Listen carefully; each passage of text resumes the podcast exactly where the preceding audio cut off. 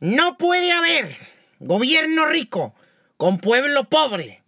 Esa es la frase que el presidente López Obrador escuchamos hasta el cansancio, pero ¿es buena la austeridad republicana? ¿Es la mejor manera de sacar a México adelante? Escúchalo aquí en Epicentro.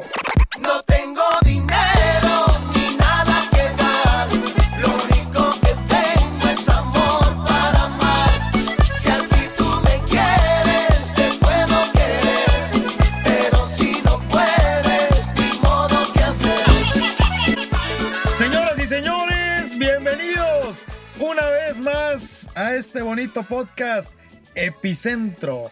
Te saludo con mucho gusto, compadre, amigo y hermano, mi estimado Beto Martínez. Señor caballero elegantísimo, el Bill Gates de la magia periodística, Oscar Tobar Sánchez. Un gusto como siempre estar contigo, un placer poder compartir esta cabina y un placer poder seguir hablando de los temas que nos interesan, que nos informan y que nos conciernen. Sí, señor, y el día de hoy, mi estimado Beto Martínez, un día especial, compadre, porque sabes qué, tengo aquí al lado un cafecito, compadre, pero bruto. Nos hizo justicia a la nación. Sí, señor, no cualquier café, ¿eh? perdón que te diga y te presuma, pero es un café de Tetecolo, señor. Sí, señor. Tetecolo, cafecito a gusto, un panini que con eso estamos arrancando la mañana para poder dar estos temas que de repente hace que uno con el estómago vacío se pueda Sí. marear, se Ah, pueda... sí, te puede caer mal el día. Te puede caer mal el día. Entonces, le recomendamos que cuando usted vaya a echarse la conferencia matutina del presidente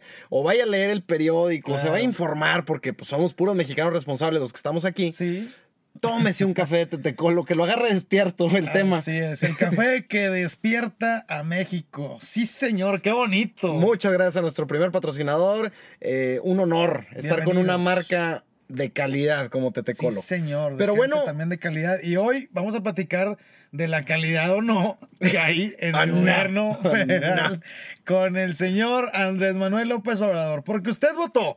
Le preguntamos en Instagram, el Instagram. en Instagram, y ustedes votaron que querían platicar sobre la austeridad de el señor Andrés Manuel López Obrador, que compadre ya no sabe qué hacer. Haz de cuenta que anda como, como pelado que le debe a Coppel vendiendo todo, compadre. todo lo que se pueda, no, no, no. sácalo. Se va, Vámonos, se va, se va. Sácalo, vámonos ya. El señor López Obrador puso todas las chivas en la calle, hizo su garage sale Sí, este, del gobierno y bueno, es una frase que co- co- como mencionamos fue uno de sus estandartes durante la campaña y además en su discurso de aceptación dijo, uno de nuestros ejes es la austeridad. Y es la famosa austeridad republicana que viene desde Benito Juárez, porque no crea que se le ocurrió ahorita. Porque él este, es juarista. el Juarista. Entonces, este es uno de sus ejes y él dice, ¿saben qué? Recorte para todos, recorte a sueldos de funcionarios, recorte a programas públicos, eh, recorte a todas las, digo, las que ya conocemos también como el avión, que son de los greatest Sí, hits de sí, López sí. Obrador. Así es. Este, pero a final de cuentas es para atrás y ese es el eje, ¿no? La frase que usted ya ha enmarcado en su casa, no puede haber gobierno rico con pueblo pobre y quiero que arranquemos con esa frase. Así es, mi estimado Beto Martínez, y todo parte porque el señor Andrés Manuel hizo ciertas promesas desde que estaba en campaña. Podemos recordar algunas frases eh, o promesas, por ejemplo, eh, que se iban a suspender los fueros, que el presidente de la República iba a ganar menos de la mitad que lo que ganaba Peña, que no se iban a comprar vehículos para nuevos funcionarios. Fíjate aquí una interesante, que no se van a remodelar oficinas, punto. O sea, si tu oficina está molada, Sí, los sí, cucarachos, Sí. se está cayendo, la tabla roca está llena de Se rompió, se rompió ahí una tubería. Compadre, lánzate el clima a no jala. porque no vas gol. Saludos a ¿Qué? Office Depot.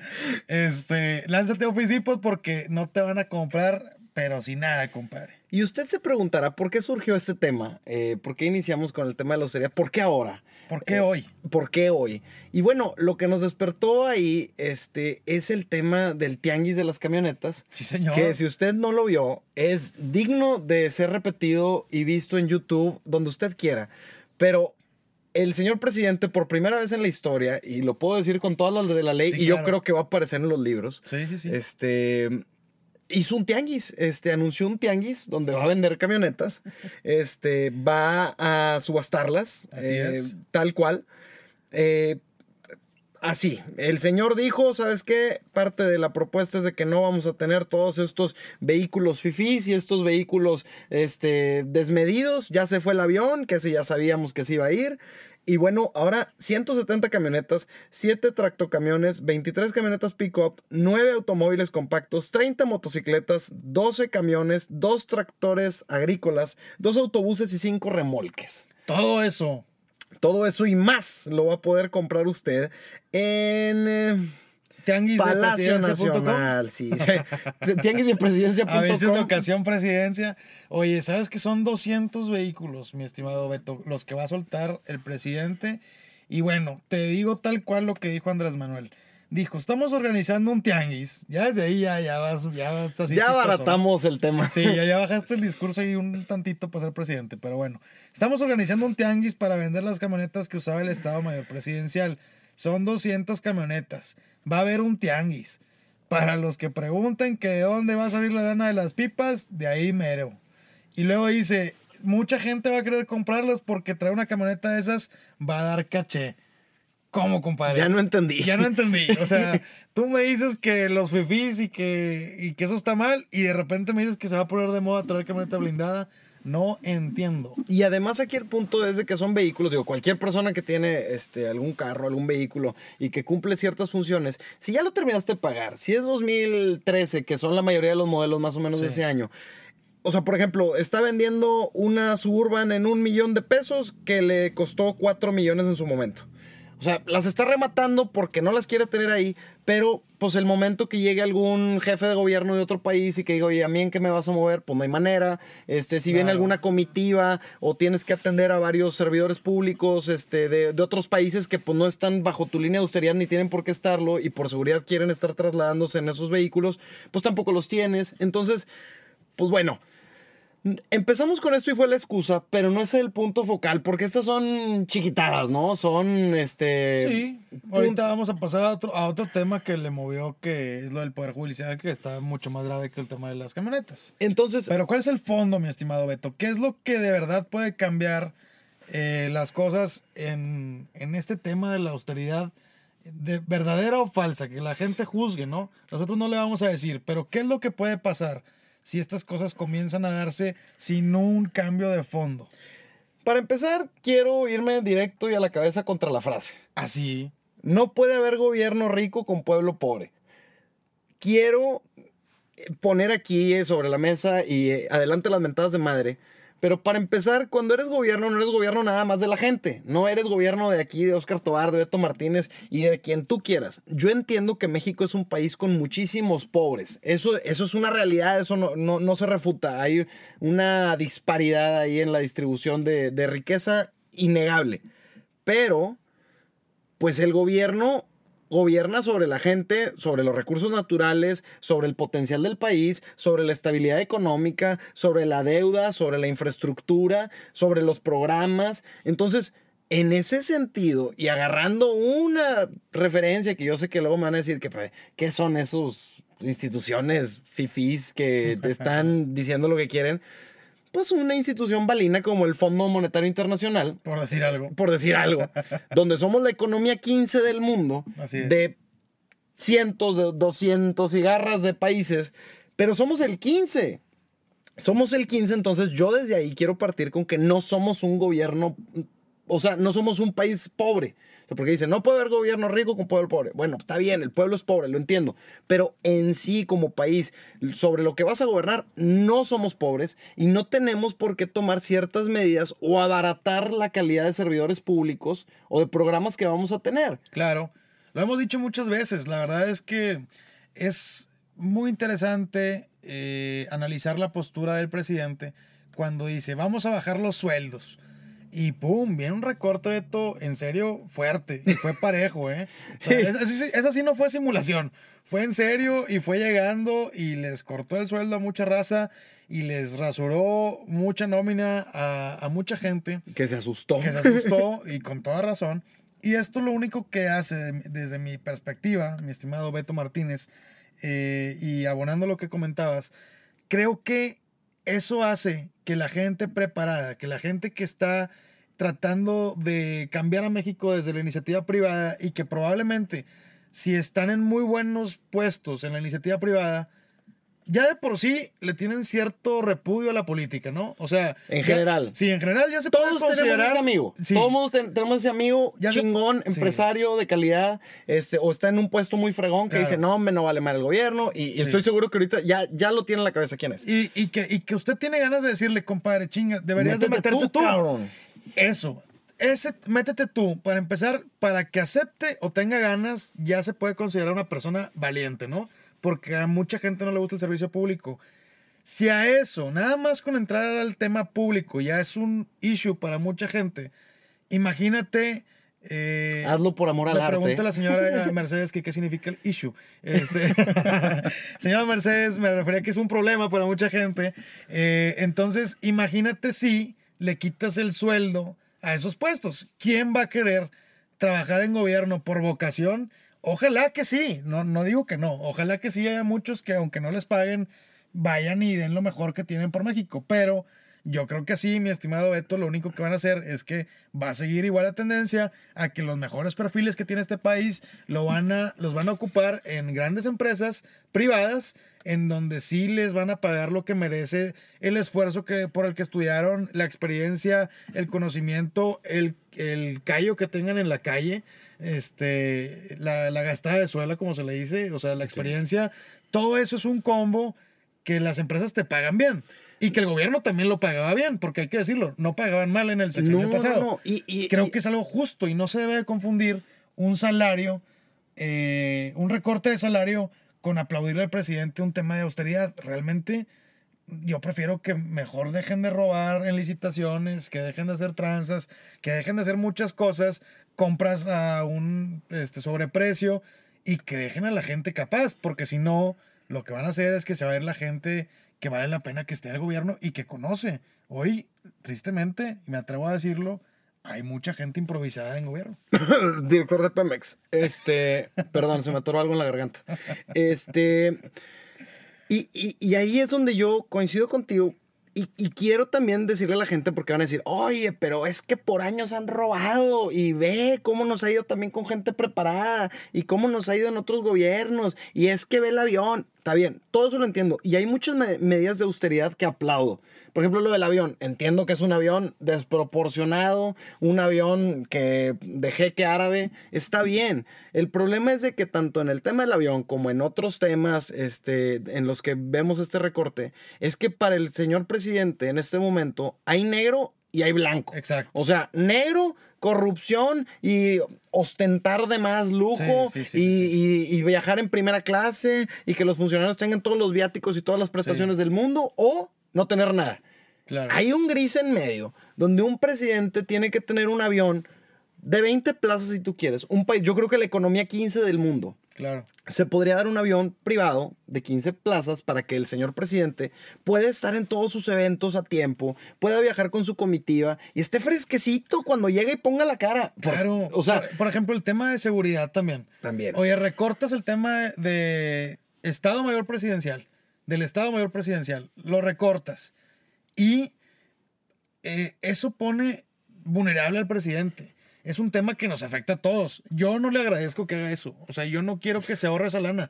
Yo quiero que no le puedan hacer algo, que no lo puedan secuestrar, que no puedan amenazar en temas de negociaciones fuertes de- del narco, del huachicoleo, de tema de relaciones exteriores, con tener al presidente secuestrado, a él o a los anteriores a los que les quitó las escoltas. La información que tiene un expresidente, señora y señor que nos escucha, es bastante. ¿Estás de acuerdo que si secuestran a Peña Nieto o a tiene, Felipe tiene Calderón, todos los secretos del mundo. tiene todo?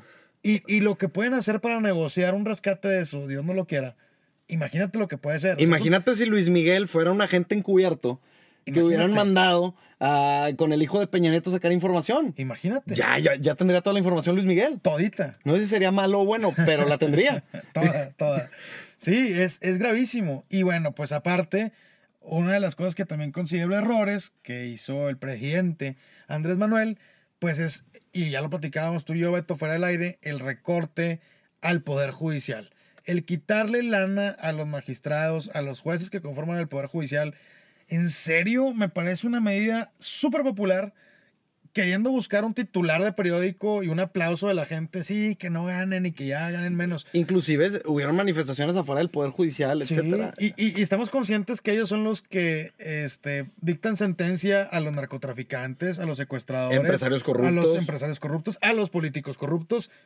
Si el señor juez o el señor magistrado, vamos a poner una cifra, gana 150 mil pesos al mes, ¿con cuánto crees que lo puedan corromper? Si le dicen, ahora vas a ganar 60. No estamos dando ideas, ¿eh? Por favor, este, si usted está haciendo cuentas de cuánto tiene el banco y qué le alcanza para hacer, no lo haga. No, pero es, es, es, es la verdad. Quedan la muy verdad. susceptibles Es la cruda realidad, así es. Y por eso nosotros, porque nos van a decir, bueno, Oscar Beto, suena bien fácil decirlo de fuera sin proponer nada.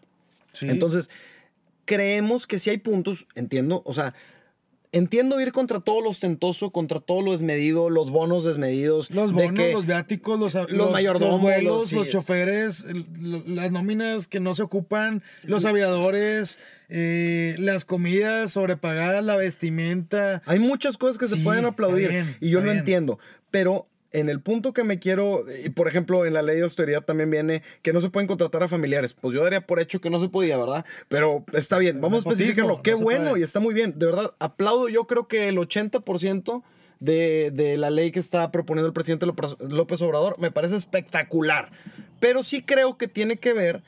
Para empezar, que hay un gris en medio, no todo es negro ni todo es blanco, porque al parecer, de verdad, todo lo polarizó con Fifi y con Chairos, así tal cual. Sí.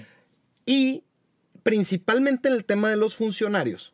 Necesitamos funcionarios capaces, necesitamos que tengan sueldos que puedan competir con los mejores de la industria, porque no vamos a sacar de jodido a México, ni de pobre a México, con gente que cobra 10 pesos, con el compadre que, pues yo creo que está preparado, o un amigo porque le debo un puesto. Sí, y no. aquí es donde realmente un gobernante, un presidente de calidad muestra su nivel, no nada más para pantallar a la gente y para tener contentos a sus seguidores.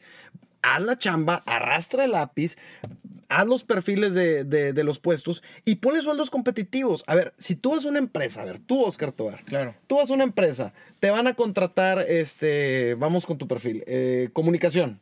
Vas a ser el secretario de comunicación del gobierno de López Obrador y te ofrecen por la austeridad 70 mil pesos al mes. Pero llega una empresa grandota que te ofrece 150 mil pesos al mes, te ofrece chofer, te ofrece este, seguro de gastos médicos, que es algo bastante razonable para un director de comunicación de cualquier empresa. claro. ¿A dónde te vas a ir? Obviamente la empresa. Entonces vas a traer puros perfiles que no valen madre. La verdad, con todo respeto, pero improvisados, compadres, amigos, conocidos. Que van por la lana, aunque sea poquita, porque es a lo que aspiran, no hay más. Ese es el tema delicado. O sea, el tema es que, que llegue gente con vocación y que llegue gente con experiencia. Esas dos combinaciones creo que son lo clave para que haya un buen funcionario público. Obviamente, haciendo un lado los valores que también van de cajón, ¿no? Y nos van a decir, bueno, pues es que si ya hemos tenido gente preparada y de todos modos han, han abusado y les ha valido madre. Por eso tenemos que tener pruebas de confianza, tenemos que tener un orden en cómo se está evaluando a los funcionarios. Tenemos que redoblar las leyes de transparencia. Por ejemplo, lo de las pipas que ya mencionamos en el episodio anterior. No hay transparencia. A final de cuentas, entre más estrictas pongas las reglas y más específico pongas, a ver, compadre, tú me vas a enseñar y te vas a encuerar las cuentas. Yo necesito ver cada peso que te ingrese. Oye, no, cabrón, es que ah, vas a tener buen sueldo, güey. Vas a tener prestaciones. Es lo que vale. Menos margen le dejas para la robadera. Entonces, esa chamba yo es más demandante. Que nada más, no, recortamos. Por ejemplo, ya mencionamos, somos la, la economía 15 del mundo, de, de acuerdo al Fondo Monetario Internacional. Holanda es la 17. ¿Ok? Mm, Lo estoy poniendo con un número concreto para que no me digan, es que ya es otro mundo y es Sí, otro no, nivel y otra cultura. Aterrizadito. Aterrizadito. En México, el secretario de Gobernación, que es el- la mano derecha del presidente, es el vicepresidente, el equivalente. Aquí en México anualmente gana 1.600.000 pesos un secretario de gobernación. Va a decir, uh, es un chingo. Ganaba, compadre. Ganaba, ganaba. Del verbo ya Sí, caminó. Del verbo ya bailó, porque eso fue en el sexenio de Peña. Ay, Triste. eran otros tiempos. Pero bueno, Saludos. tampoco le vamos a aplaudir porque también Peña se, se repasó Sí, sí, sí, sí. sí. con, con la lana y hay casos gravísimos de corrupción también de muchos funcionarios. 1.673.472 pesos ganaba el secretario de gobierno aquí en nuestro país. Y en Holanda, que es una economía dos puntos abajo en el ranking, ¿Ok? Más amolada. más amolada entre comillas, si usted quiere, o sea, A lo mejor se ve más bonito, señora, pero, pero está más amolada. gana 3.177.000 pesos anuales. Sí, señor. El triple. Fíjate. O sea, tres veces lo que gana el de México es lo que, es lo que gana el de Holanda. es un muy buen parámetro. No me ejemplo. vengan. Sí, y no me vengan con las estupideces de que no, es que. Porque es que no, es que aquí el país. A ver, somos más. Tenemos más lana. Ya sentí que iba a empezar la monotón. Somos más, jalamos más parejo. Pero somos más. O sea, tenemos un país más amplio, más extenso. Necesitamos una persona más preparada. Es más, estamos más fregados que Holanda. Necesitamos una persona más capacitada que la de Holanda. ¿Por qué no le vamos a pagar un sueldo competitivo o acorde a la economía en la que vivimos solamente por darle gusto a la gente que no quiere ver más allá de lo que tiene enfrente? Claro. Carajo. Por una. No te enojes, ya, basta. No, es que es- tienes, tienes razón, Beto. La verdad es que son medidas populares que hasta ahorita el gobierno le han funcionado bien en la prensa, ha quedado bien con su voto duro, con la gente que sabía que iba a llegar a eso y que le están aplaudiendo esas medidas. Vende bien, vende bien lo que está haciendo, pero... es de- Populares, eso me queda claro. Delicadísimo eh, recortar así a lo bestia, delicadísimo recortarle a los jueces. Eh, por ejemplo, te cuento INEGI. que, que ya se presentaron 1.275 amparos contra la ley este, que está reformando, donde le bajan la lana y los presupuestos y los sueldos a gente, por ejemplo, de Pemex, de la COFESE, de la PGR, que es importantísimo, del INE. Imagínate el Instituto Nacional Electoral, si no ganan bien, Que de hecho ellos ya presentaron ¿Qué puede ante, suceder? ante el Congreso presentaron inconformidad del presupuesto diciendo, oye, pues no puedo organizar elecciones, no puedo hacer mi chamba bien, correctamente, si no tengo ese dinero, pues no hay. le recortas también al SAT. Imagínate, le recortan al SAT Personal, sueldos. sueldos.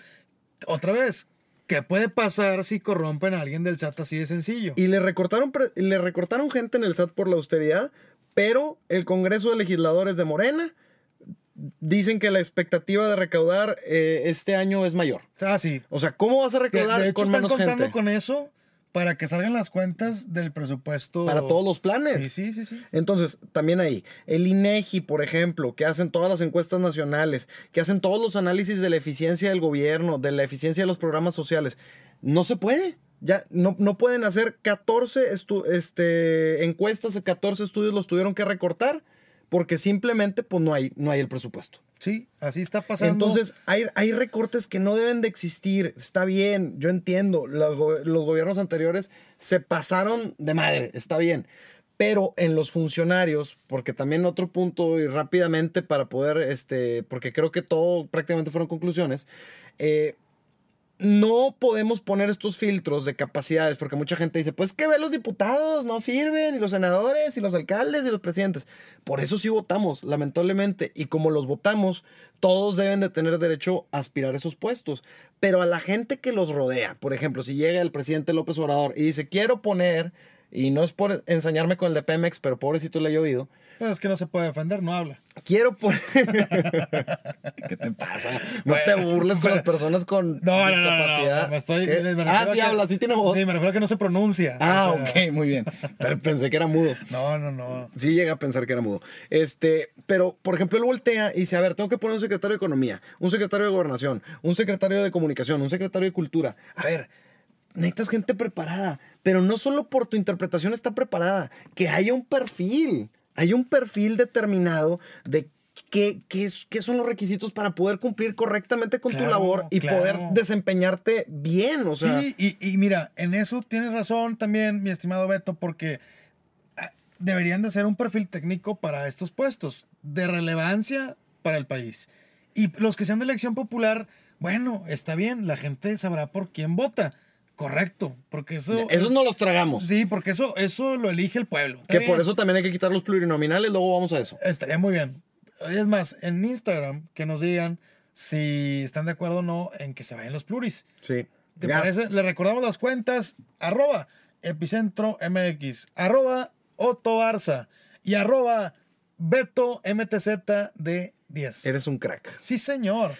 Ya me las sé, ya me las aprendí, me da mucho gusto. Y ustedes necesitan comunicarse con nosotros, decirnos qué opinan de lo que escucharon el día de hoy y también darnos sugerencias porque lo que ustedes nos dicen lo hemos estado implementando. Dense cuenta de eso y agradezcan. Gracias. De hecho, este tema fue, y agradezco a nuestro showrunner y el que nos ayudó a hacer toda la investigación, Saludos, sí. José Eduardo Rodríguez, eh, nos, nos- nos mandó varios datos, varias información para poder armar este programa, pero al final de cuentas, dando rápidamente mis conclusiones, que yo creo que ya despotrinqué, ya, ya me dieron aquí este, unas pastillas para que me calmara un poco, este, pero necesitamos... Tómale el café, compadre. Mira el panini ya se te va a Es que el tetecolo me, despertó, me despertó, o sea, despertó a México y despertó al mexicano que hay en mí.